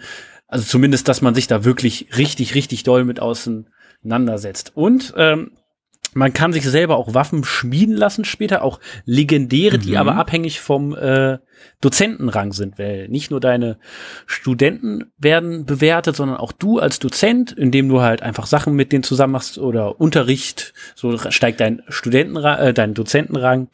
Und da hatte ich irgendwie echt Probleme, den äh, hochzuleveln. Ja, ich glaube, ich bin jetzt immer noch erst bei B plus oder so. Ich war, nee, ich bin immer noch bei B und ab B plus kann ich neue Sachen schmieden. So ich war, war's. Ich war zum Schluss bei, bei A und ja, okay. es geht, es geht wirklich langsam, aber es geht auch so halb, ich glaube, das jeder kommt am Ende mehr oder weniger bei A raus, wenn er sich jetzt nicht okay. ultra viel Mühe gibt. Ich meine, man kann angeln und für jeden geangelten Fisch kriegst du so zehn Erfahrungspunkte von 5000 oder so. Also kannst du dir ausrechnen. es geht, aber es dauert sehr, sehr lange.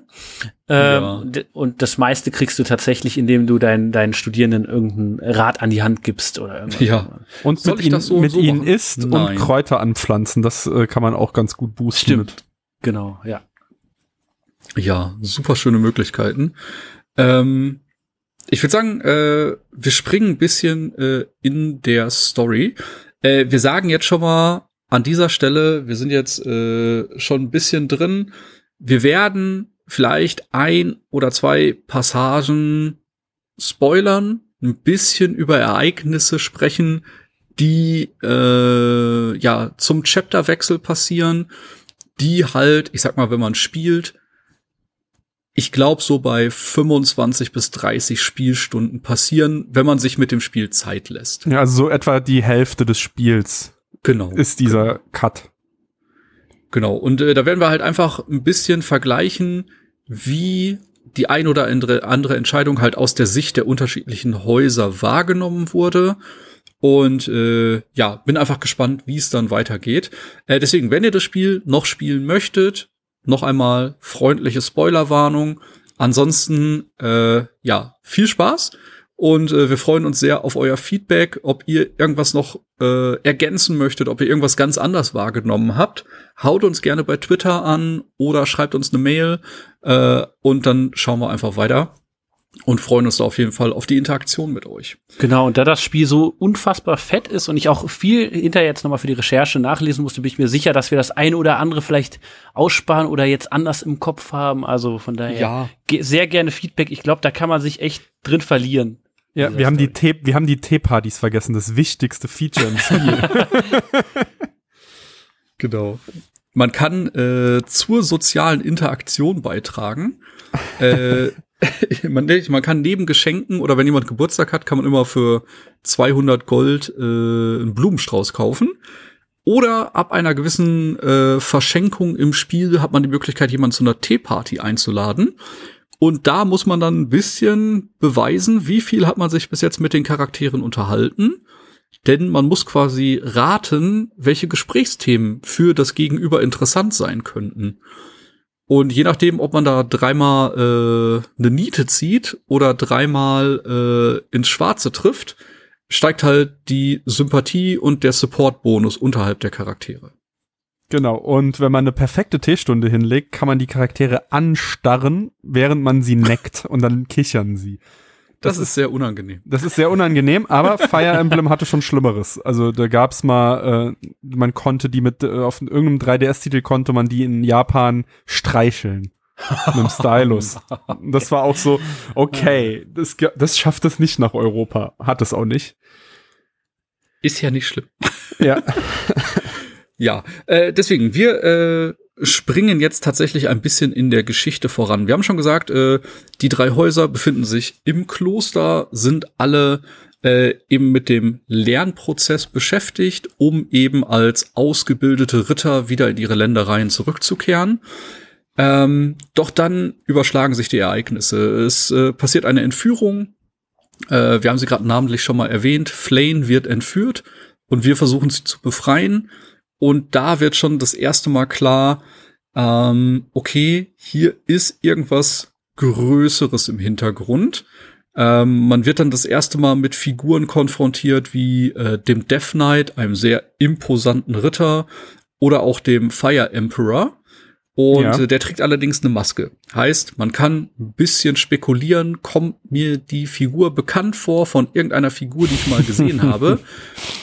Das Spiel schafft es dann aber auch gut, fand ich zumindest, so ein bisschen Zwietracht zu sehen, weil bei der Mission, wo man äh, Flane befreit hat, hat sich komischerweise zumindest mein Protagonist äh, zurückgezogen und war innerhalb der Mission nicht verfügbar. Und da war ich so, hm, das könnte jetzt suspicious sein. Ah, das ist ja interessant, weil das war bei mir auch.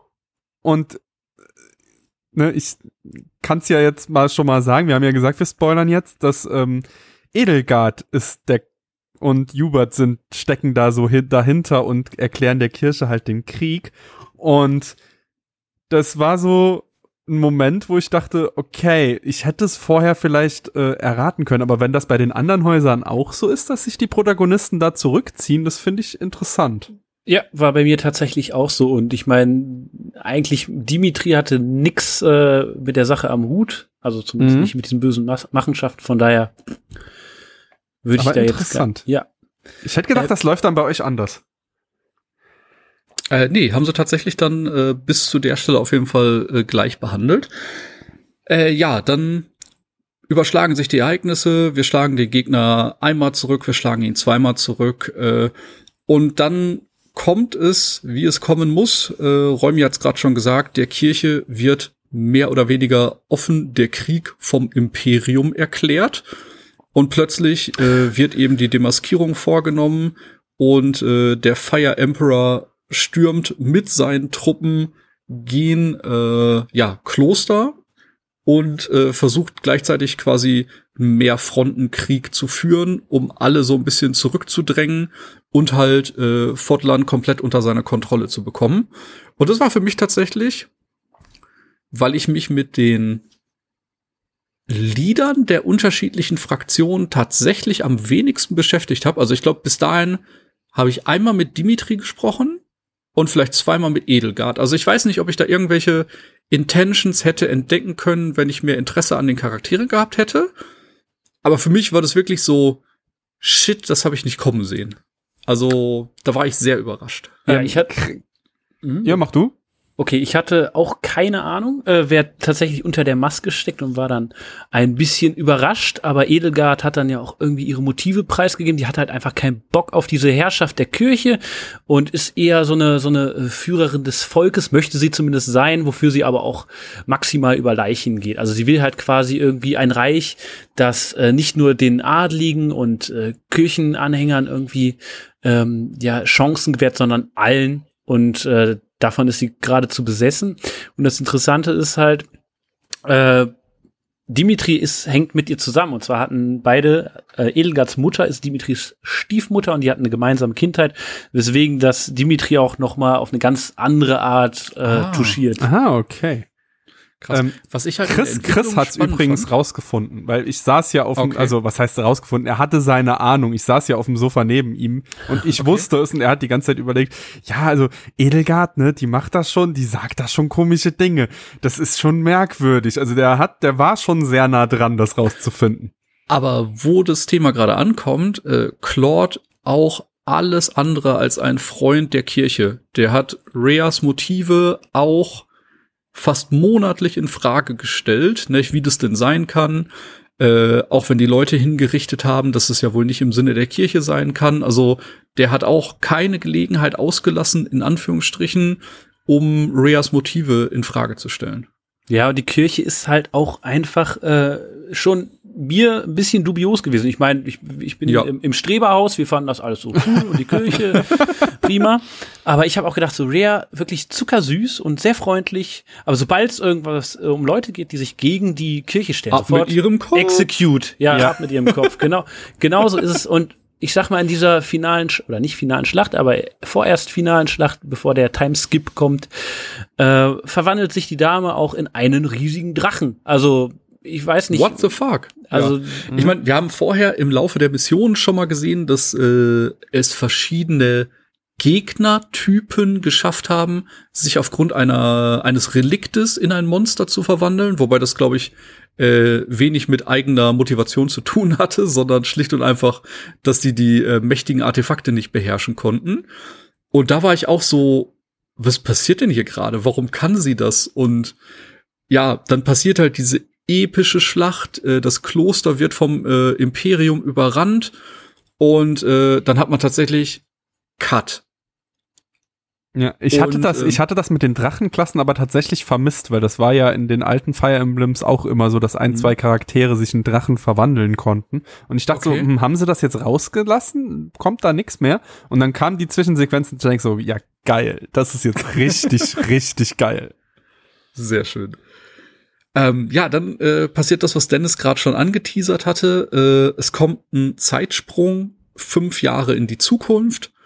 Und äh, ich kann nur bei mir sagen, Bilev ist dann halt äh, am irgendeinem Fluss wach geworden, von jemandem angesprochen worden und dann so, ne, hier im bester Robin Williams Manier, ne, what year it is, is it und was ist passiert, ne, und dann so, ja, äh, Imperium an der Macht, hat alle Grenzen zurückgedrängt, hat die überlaufen und bereitet gerade weitere Schlachtpläne vor und man ist so, okay, cool, das hat ja nicht so gut funktioniert.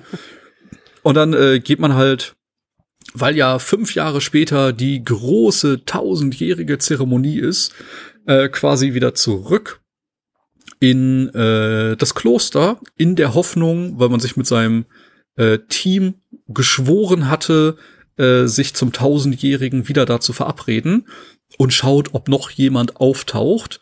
Und äh, ja, dann sieht man halt die sichtlich gealterten Schüler, die tatsächlich alle äh, zurückkehren, um quasi nochmal den Kampf aufzunehmen. Das war ein Und- geiler Moment, aber da muss ich gerade Ja. mal nochmal einhaken. Wie war denn das bei euch? War bei euch Edelgard dann da?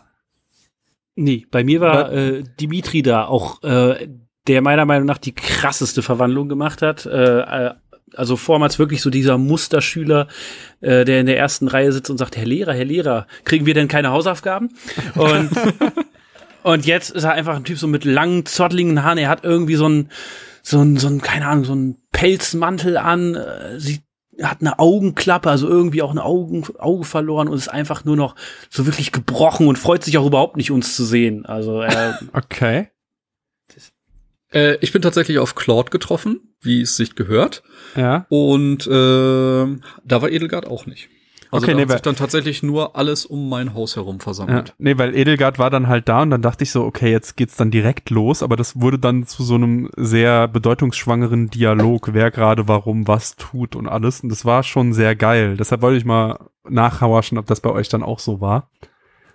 Jetzt stellt sich ja, äh, für Dennis und mich ist ja klar, wir stärken jetzt quasi erneut unsere Allianz, Genau. haben jetzt die Möglichkeit, das Kloster wieder zurückzuerobern und äh, versuchen dann eben in neuen Schlachten neue Stärke zu gewinnen, um das Imperium langsam zurückzuschlagen und wieder für Stabilität zu sorgen.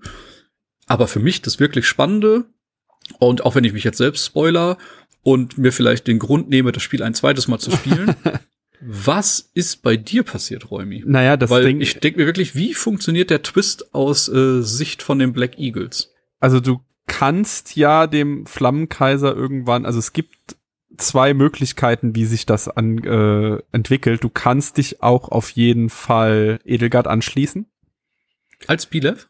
Ja, Okay. Es gibt eine Edelgard-Storyline. Ähm, du kannst aber auch dagegen sein und dann verlierst du halt auf jeden Fall Edelgard und Hubert, aber dann der Rest ist schon sehr ähnlich. Also du bist dann halt in dem Kloster Ah. und machst dann schon deine äh, Allianzen. Und das Problem ist, dass du halt dein Tank Zwei- verlierst. Ich wollte sagen, dir fehlen einfach zwei krasse Einheiten und wenn du nicht Ja. rechtzeitig äh, aufmunitioniert hast, gehst du halt immer mit äh, weniger Leuten in den Kampf. Ja, Okay. das war schon äh, hart. Ist die reine Recruiting-Phase mit Ende Chapter 1 abgeschlossen oder hat man da später noch irgendwelche Chancen? ich habe keine mehr Soweit entdeckt. abgeschlossen, ja, genau. Mhm. Okay, krass, okay.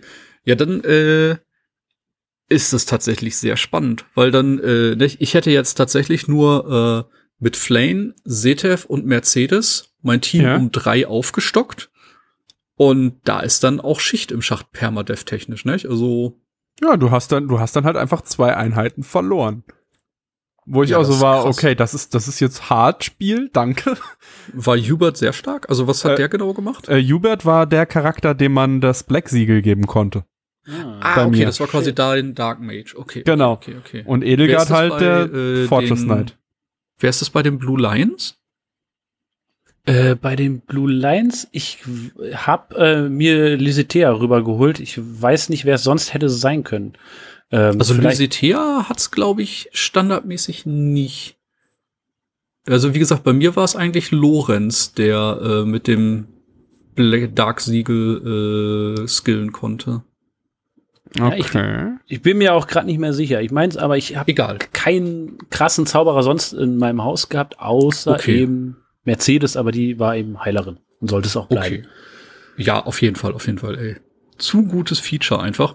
Ich muss auch sagen, äh, allein die Option, äh, als ich dann im Chapter 2 äh, im ersten Kampf mich aufgestellt habe und ich habe einfach Marianne links an die Karte, Mercedes rechts an die Karte und die konnten halt zusammen die komplette Karte heilen. Also es gab keinen Charakter, der nicht von einem von beiden immer angesteuert werden konnte.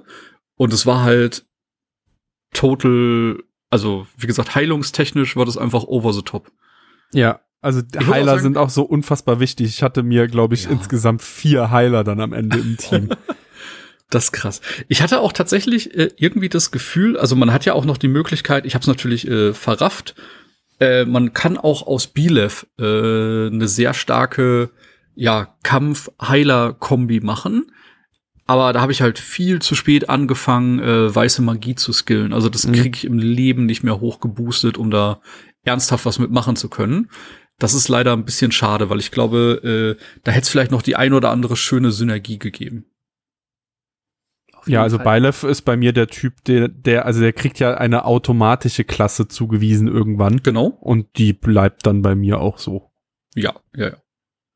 Das habe ich mir auch so gedacht. Ähm, Ich fand nur, die hätte halt irgendwie äh, Heal auch äh, ganz gut unterstützt, aber ich habe es halt äh, Ja. dann nur auf äh, Schwertkampf gelassen.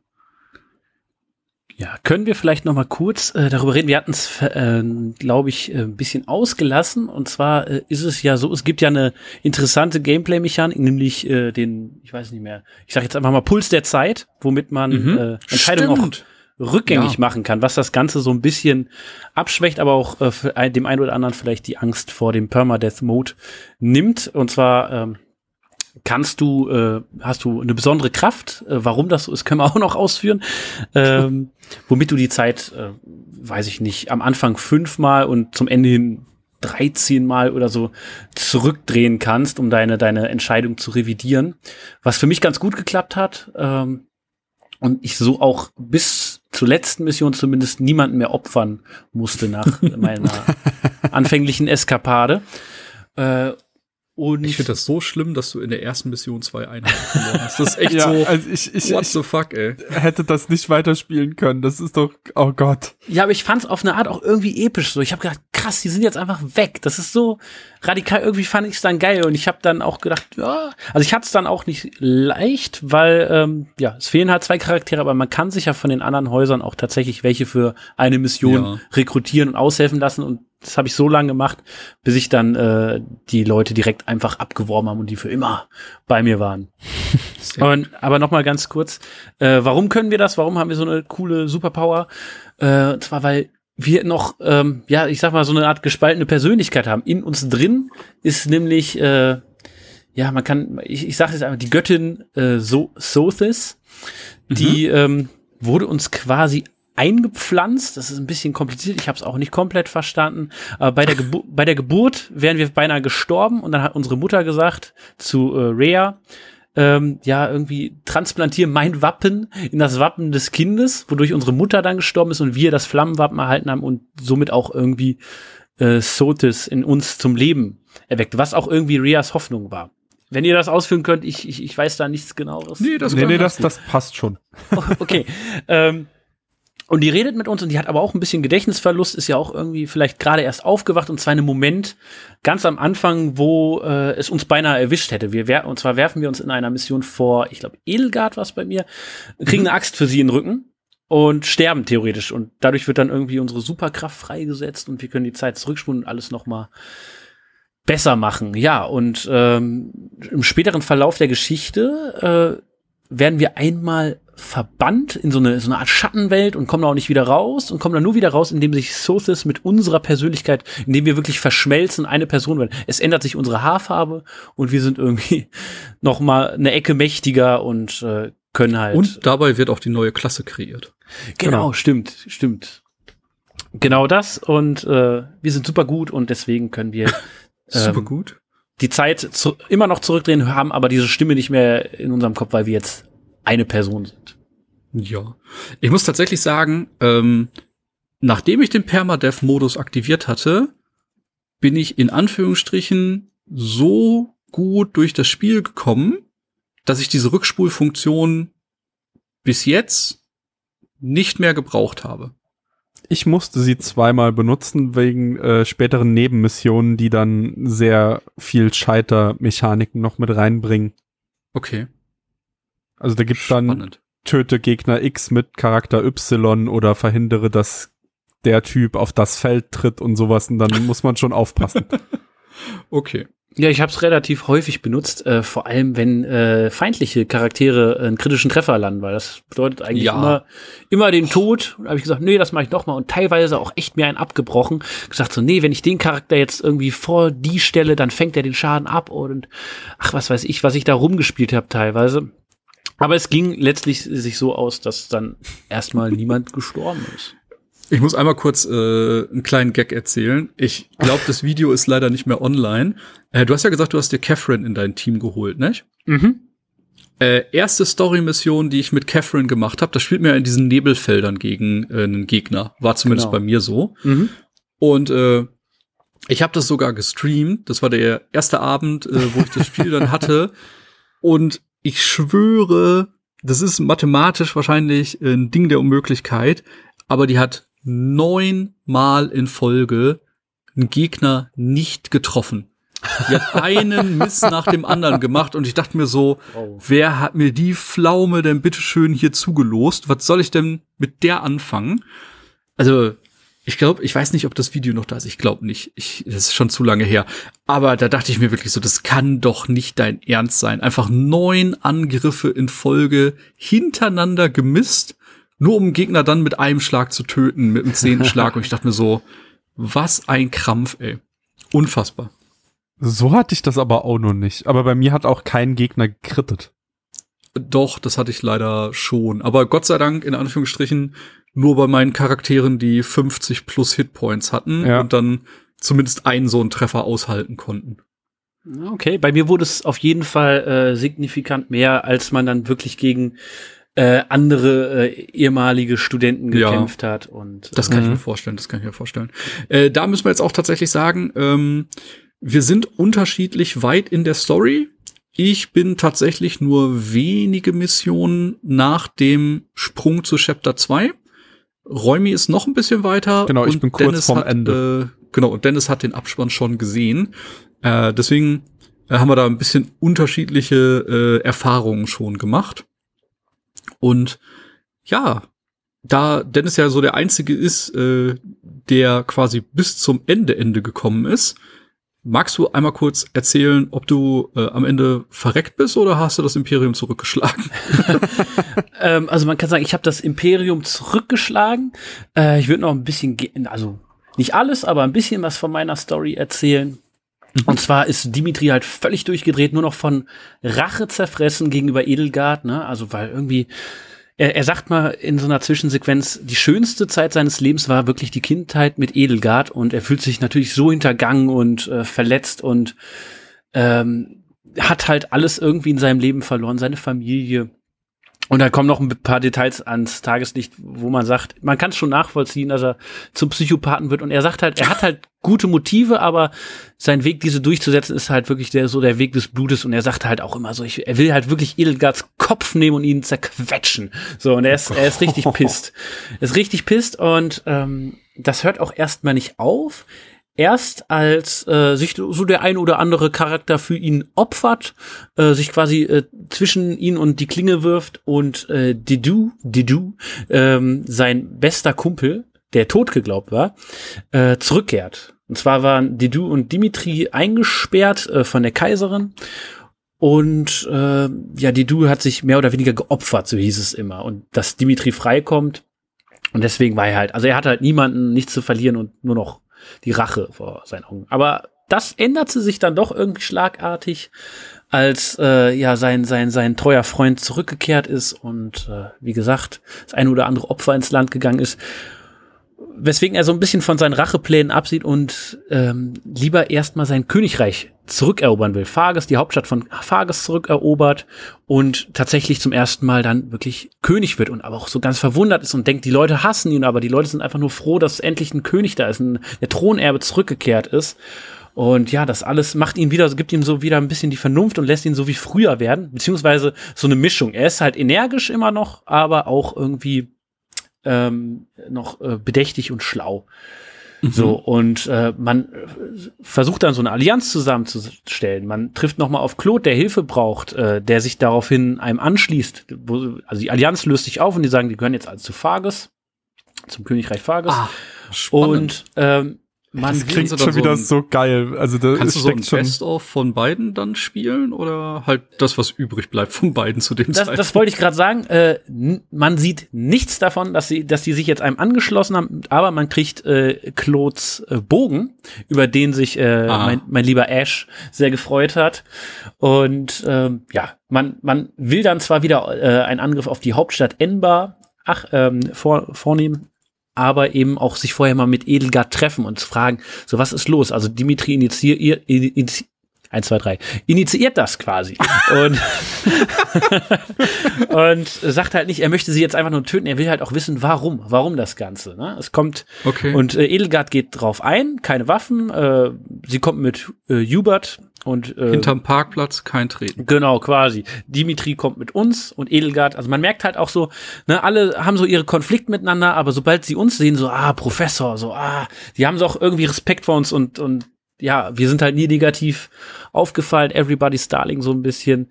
Deswegen ähm, ist das immer ganz gut, dass wir dabei sind. Und Edelgard sagt halt so, ey, ich habe diesen Weg jetzt so weit beschritten, ich habe so viel Tod über die Leute gebracht und ich finde immer noch, dass es richtig ist, die Kirche zu zerschlagen. Und ich habe äh, toten Freunden geschworen, das zu Ende zu bringen. Also ich kann jetzt nicht anders.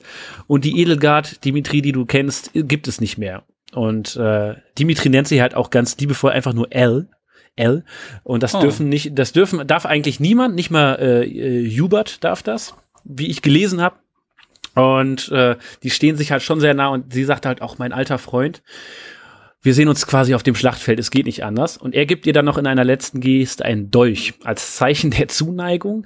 Und was interessant ist, das hat er nämlich schon als Kind mal gemacht. Als es hieß, ja, Edelgard und ihre Familie gehen jetzt weg. So, und Dimitri ist alleine. Dann hat er ihr noch einen Dolch gegeben. So, ja, weiß auch nicht warum. Aber es ist Ich auf jeden Fall. keine Waffen. Ja, ach, ja, So ein Dolch, das ist ja nur ein Zahnstocher. Eben ist ein Zahnstocher. und äh, das ist dann aber in dem Moment schon eine starke Geste und sie nimmt den mit und dann kommt es eben zur Schlacht. Und da sind mir halt dann noch mal ein paar Leute gestorben. Didu ist gestorben. und äh, Das ist wirklich so der letzte, letzte, letzte Battle, oder was? Genau, da habe ich auch gesagt, ist mir egal. Ich spule jetzt nicht immer zurück. Ich will jetzt auch so ein bisschen epik. Ich, Didu ist tot, so quasi der engste Vertraute von Dimitri, aber das darauf wird halt nicht mehr eingegangen. Ne? Also der letzte Kampf und danach ist halt vorbei. Deswegen äh, leidet Dimitri jetzt auch nicht wirklich darunter. Aber so ein bisschen, e so ein bisschen Epik hat man dann trotzdem in seinem Kopf, wenn man denkt, das ist jetzt so das, der All-Out-Battle und Auf dann sterben halt Leute. Auf jeden Fall. Und ähm, ja, Ilgard verwandelt sich. Also sie sagt vorher mal, ich bin nicht mehr die, die du kanntest. Und das stimmt, weil sie verwandelt sich. Das sieht aus wie so ein Dämon. Also so ein bisschen wie aus, weiß ich nicht, so ein, so ein Boss aus Bayonetta, fand ich. Irgendwie so ein, so ein Dämon, der ein Engel sein will, aber eher wie ein Dämon aussieht. Und äh, Okay. super fies ist und ein von Beginn an der Runde die ganze Zeit beschießt. Also die kann übers ganze Feld schießen und sie ballert einen ab. Das ist richtig, äh, richtig Krebs. Und äh, man bezwingt sie dann aber doch. Sie verwandelt sich zurück und in so einer schön animierten Sequenz, das muss man auch sagen, es gibt echt äh, zwischendurch immer mal animierte Sequenzen, die klasse aussehen, also die sich wirklich Ja. nicht hinter normalen Animes verstecken müssen und mir so viel Spaß gemacht haben. Äh, in dieser Sequenz reicht Dimitri ihr quasi die Hand und sie wirft ihm diese, diesen Dolch in die Schulter und Dimitri tötet sie dann halt und äh, dann ist quasi zu Ende. Ich durfte noch äh, danach Manuela heiraten, was ich prima fand. Und, und es kommt der Abspann, wo dann noch mal zu jedem Charakter ein kleiner Text kommt, so was aus ihm geworden ist. Oh, Und das ist super. Zum Beispiel Tot. Ash, Ash heiratet tot. ja, Ash heiratet Mercedes, so das fand ich ziemlich cool, dass das noch passiert ist im Nachhinein. Und äh, bei Didu und Ähm, Shamir kurze Frage. Ja. Waren die bei dir dann in einem hohen Social Link miteinander oder ist das vorgesehen? Äh, Also- die waren in einem, ich weiß nicht, ob es vorgesehen ist, weil die haben sich auch so einfach gut verstanden, hatte ich das Gefühl. Ähm, Ja. Es kann auch Zufall sein. Also es kann, ich, ich weiß es nicht genau. Die hatten auf jeden Fall irgendwie S, S oder so bei ihr Rang. Okay. Aber die waren schon richtig gut miteinander. Und Ja, äh, ja bei meinen Toten stand dann halt einfach nur äh, gefallen in der Schlacht von Enbar. Oh Gott. Ciao. Oh, fuck. So. Und äh, Nicht gut. das war's Außer dann. bei Und, Ingrid und Annette, da stand gestorben im Tutorial. nee, da stand gar nicht, da stand gar nicht gestorben tatsächlich. Da, da stand äh, irgendwie, ja, die haben sich zurückgezogen nach diesem Kampf. So. Also die sind eigentlich nicht gestorben, die standen ja auch weiter in der im Kloster rum. Ach so. Ja, aber äh, ich konnte halt nicht mehr wirklich mit denen interagieren. Auch ganz Ah. interessant. I Ähm, took an arrow to the knee. äh, genau. Und jetzt Ich fand das sehr so witzig. Ja. Du hast ja gesagt, wie äh, dramatisch manche Sätze sind, nicht? Und gerade bei äh, meinem Tank, dessen Name mir leider gerade nicht einfällt, das sind Raphael, oder? Viele, Raphael, genau. Der halt wirklich immer betont, nicht? Ich mache das für meine Schwester, Ja. um sie zu beschützen, für ein besseres Leben. Unsere Eltern sind getötet worden und la, die da, die da. Und dass der dann tatsächlich so einen dramatischen Satz am Ende noch ablässt. Ich hatte das halt in meinem ersten Playthrough. Da habe ich an irgendeiner ganz dummen Situation äh, einen Charakter verloren, verloren. Da hatte ich ja Permadeath noch nicht aktiviert.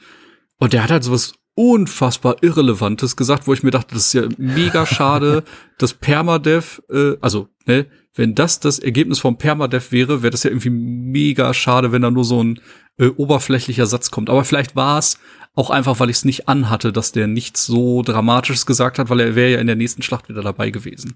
Mhm, das stimmt. Äh, Das was, kann sein. Nochmal mein, also mein tatsächlicher Höhepunkt war im gesamten Spiel, äh, die, ich sag mal, diese Schlacht der drei Heere, wo äh, im ersten Kapitel war es Ja. so eine Art, so, so, eine, so ein traditioneller Kampf zu Ehren von irgendwas und alles toll und die Studierenden kämpfen, die drei Häuser kämpfen halt in so einem Spaßkampf äh, gegeneinander und der Sieger ist, äh, dem wird die größte Ehre zuteil und danach gab es dann noch einen Ball, wo die Leute getanzt haben und alles super Das war schön. einfach nur wundervoll. Und dann gab's in Kapitel 2, fünf Jahre später, diesen Kampf nochmal an derselben Stelle, aber halt auf Leben und Tod. Und du triffst alle drei Häuser wieder und äh, ja, du tötest die Leute eben, wo dann auch der ein oder andere dramatische Satz äh, fällt. Und ich dachte immer so, guck mal, diese Bernadetta finde ich auch eigentlich super nett und man tötet sie. Man muss sie halt einfach töten dann in dem Moment. Ne? Also ein paar Ich, wichtige ey, du, du hast Bernadetta getötet, ich hasse dich jetzt. ich habe sie getötet und äh, ein paar wichtige. Dann hat er sie geteabaggt. Ja, also es ist auf jeden Fall, es war, es war auch nicht, es war nicht leicht, es war echt unschön, aber ich habe jeden tot gescreenshottet, weil ich irgendwie dachte, oh das ist so krass, das ist so krass äh, und die, was die sagen, deswegen habe ich mir da, und das wollte ich mir einfach merken. Das ist ja mega großartig. gut. Ey, ich bin total sold. Ich weiß, der September wird ganz, ganz fürchterlich, was äh, Videospiel-Releases und freie Zeit angeht. Aber ich will auf jeden Fall meinen Golden Deer Run noch beenden und im Idealfall äh, halt vielleicht mir das Ganze auch noch mal aus einer zweiten Perspektive angucken. Wobei ich bin ganz ehrlich, das ist wahrscheinlich eher ein Projekt für 2020. Ja, aber ich muss auch sagen, also die Blue Lions fand ich bisher immer am uninteressantesten, aber so wie Dennis davon erzählt, Ey, die scheinen in Chapter 2 einfach äh, eine 180-Grad-Drehung hinzubekommen. Ja. Das ist äh, Ja. sehr spannend. So also wie das wird auf jeden Fall hat mein Run 2. Ja. Ja.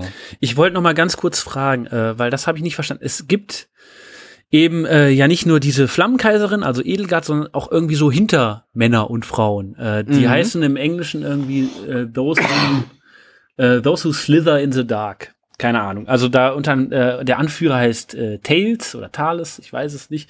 Und das sind alles so Dunkelmagier und weiß ich nicht, ja, also richtig böse und die auch sagen, Edelgard sei ihre Schöpfung. So, und äh, die habe ich halt nicht, also die trifft man dann zwar noch mal, aber ihren Anführer, Thales zum Beispiel, den treffe ich gar nicht mehr. Den habe ich nicht mehr getroffen und einfach nur Edelgard getötet letztlich. Also ich glaube, das ist in anderen Häusern äh, noch ein Thema. Ja, Aber, das stimmt. Ähm, je nachdem ich den welche. nicht schon vor Chapter 2 getötet?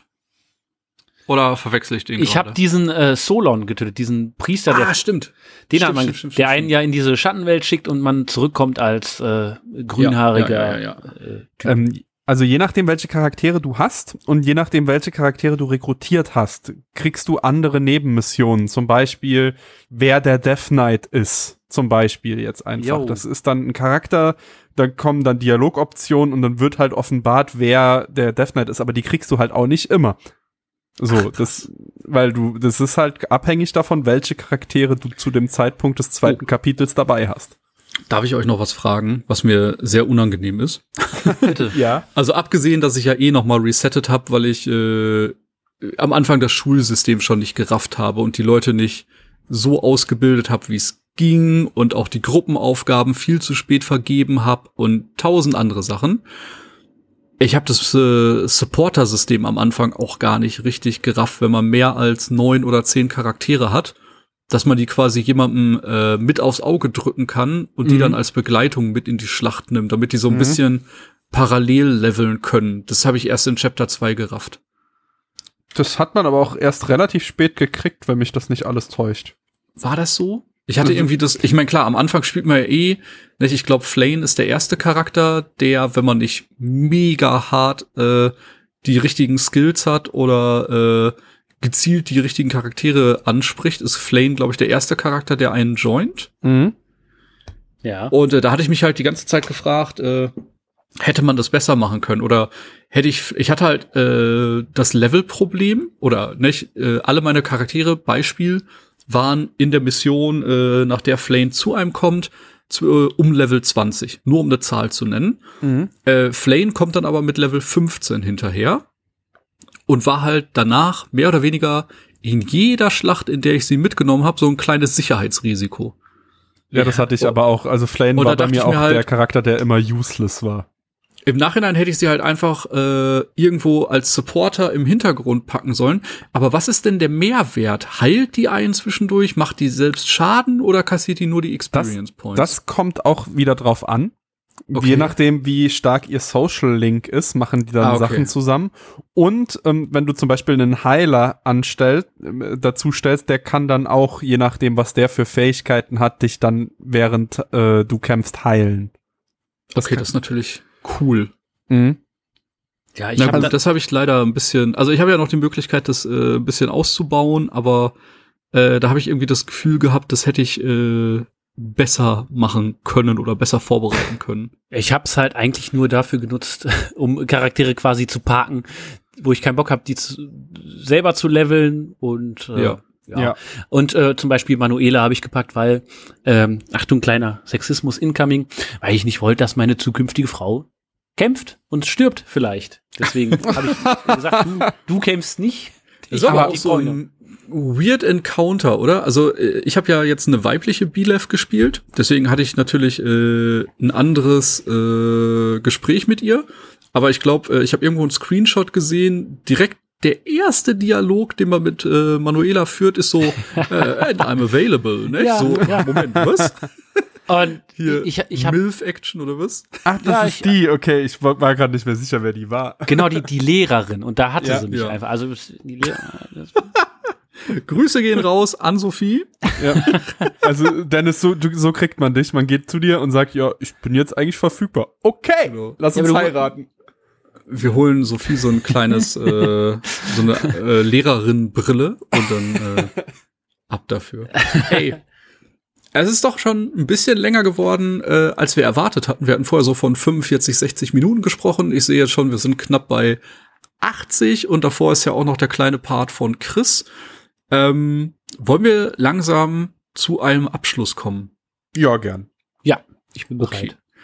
Ja, äh, ich kann wirklich nur sagen, äh, ich grenze ich fange einfach mal an, dann könnt ihr gleich noch ganz in Ruhe äh, euch auslassen. Ähm, ich bin tatsächlich sehr, sehr äh, hyped. Ich war zu Release des Spiels noch ein bisschen unsicher, ob es mich einsammelt. Hab den Anfang halt auch einfach hart verkackt und dann nach zwölf Stunden noch mal neu angefangen. Und dann hat's mich halt komplett in seinem Bann gehabt. Nicht? Als ich gesehen habe, was ich alles noch ausgelassen habe und mit welchen Tricks und Kniffen man die äh, Motivation von Schülern wieder ein bisschen hochpushen kann, wie elegant man da durchgehen kann, wo man äh, einfach vielleicht mal eine Stunde grindet, wo man andere Sachen sinnvoll nutzen kann, wo man Quests für Charaktere machen kann, um dann äh, neue Informationen über die zu bekommen. Eine Frage an der Stelle noch.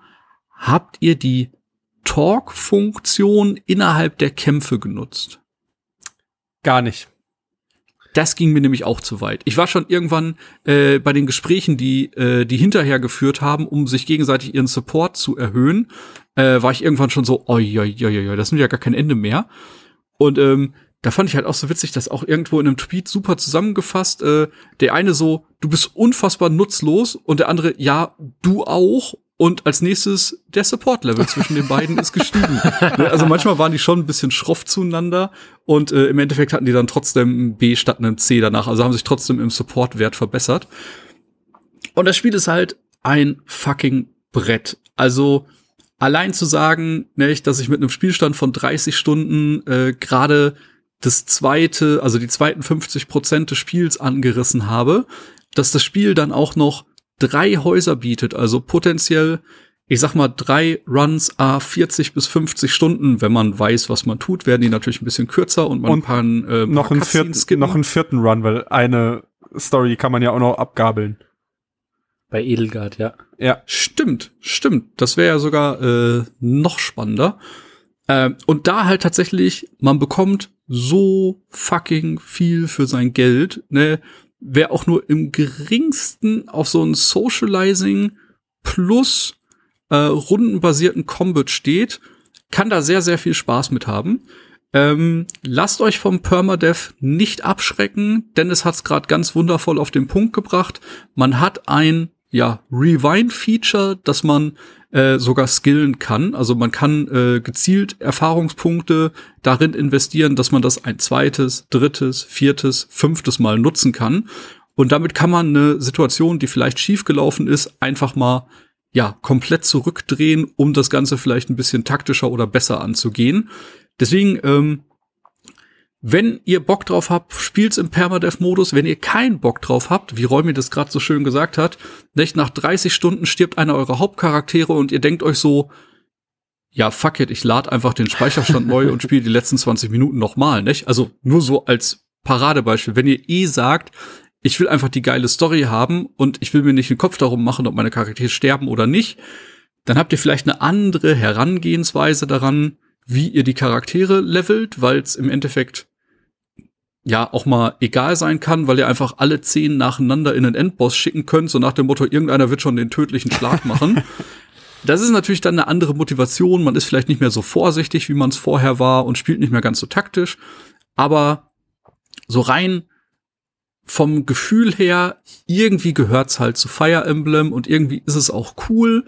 Und äh, ich bereue es auf jeden Fall nicht, den Permadeath-Modus äh, im zweiten Versuch äh, gestartet zu haben. Ich kann wirklich nur sagen, ich habe sehr viel Spaß mit dem Spiel. Ich freue mich drauf, es irgendwann noch zu beenden. Vielleicht nach September, wenn ich ganz ehrlich bin, denn äh, jetzt wird sehr, sehr viel noch auf uns einprasseln.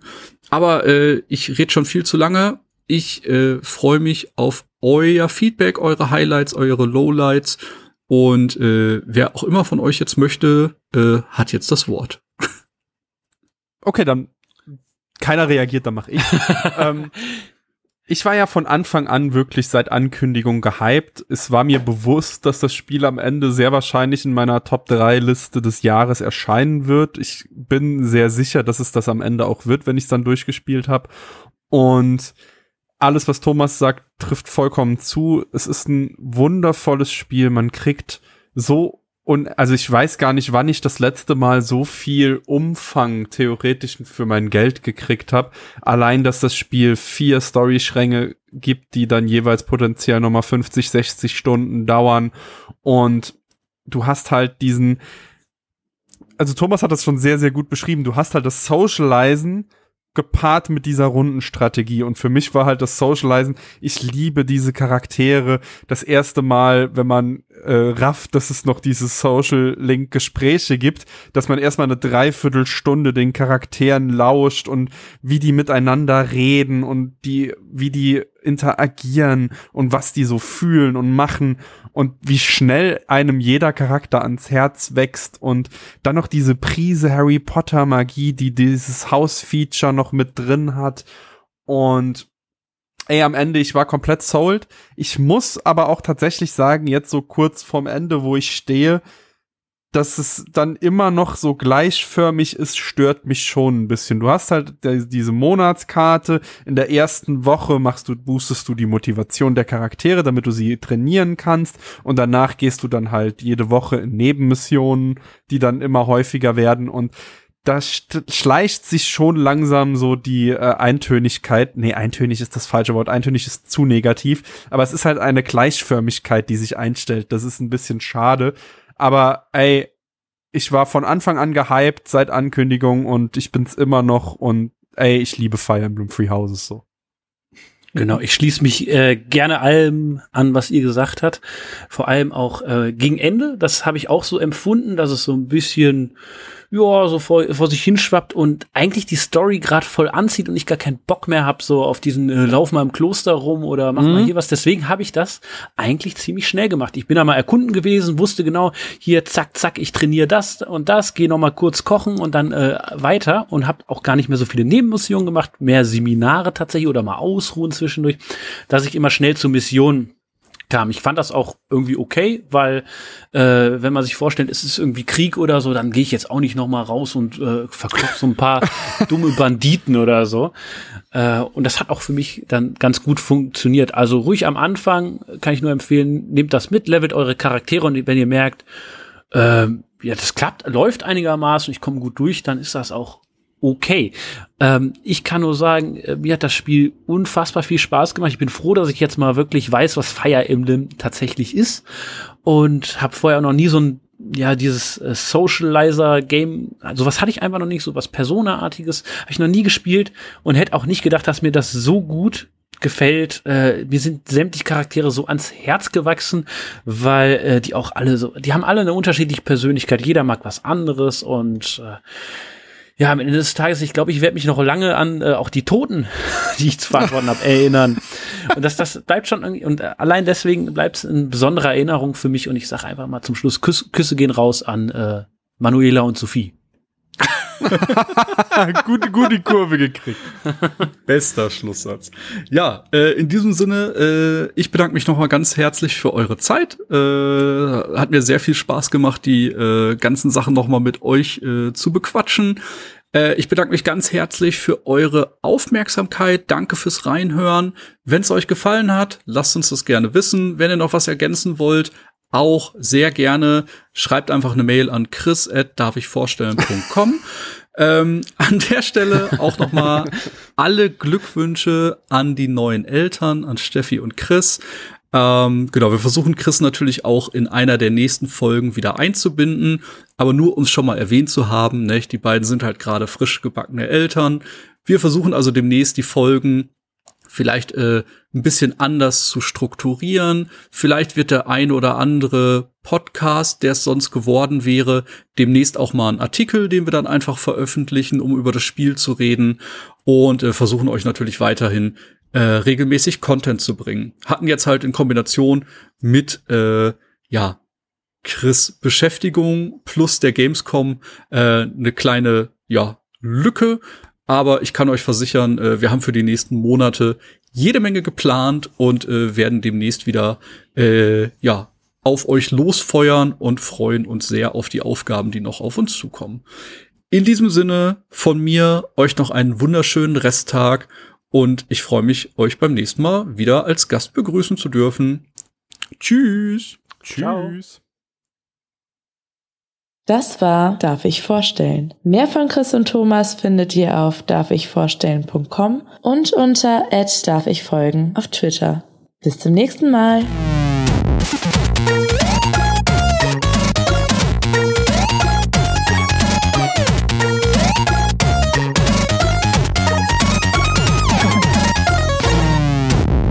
Darf ich vorstellen?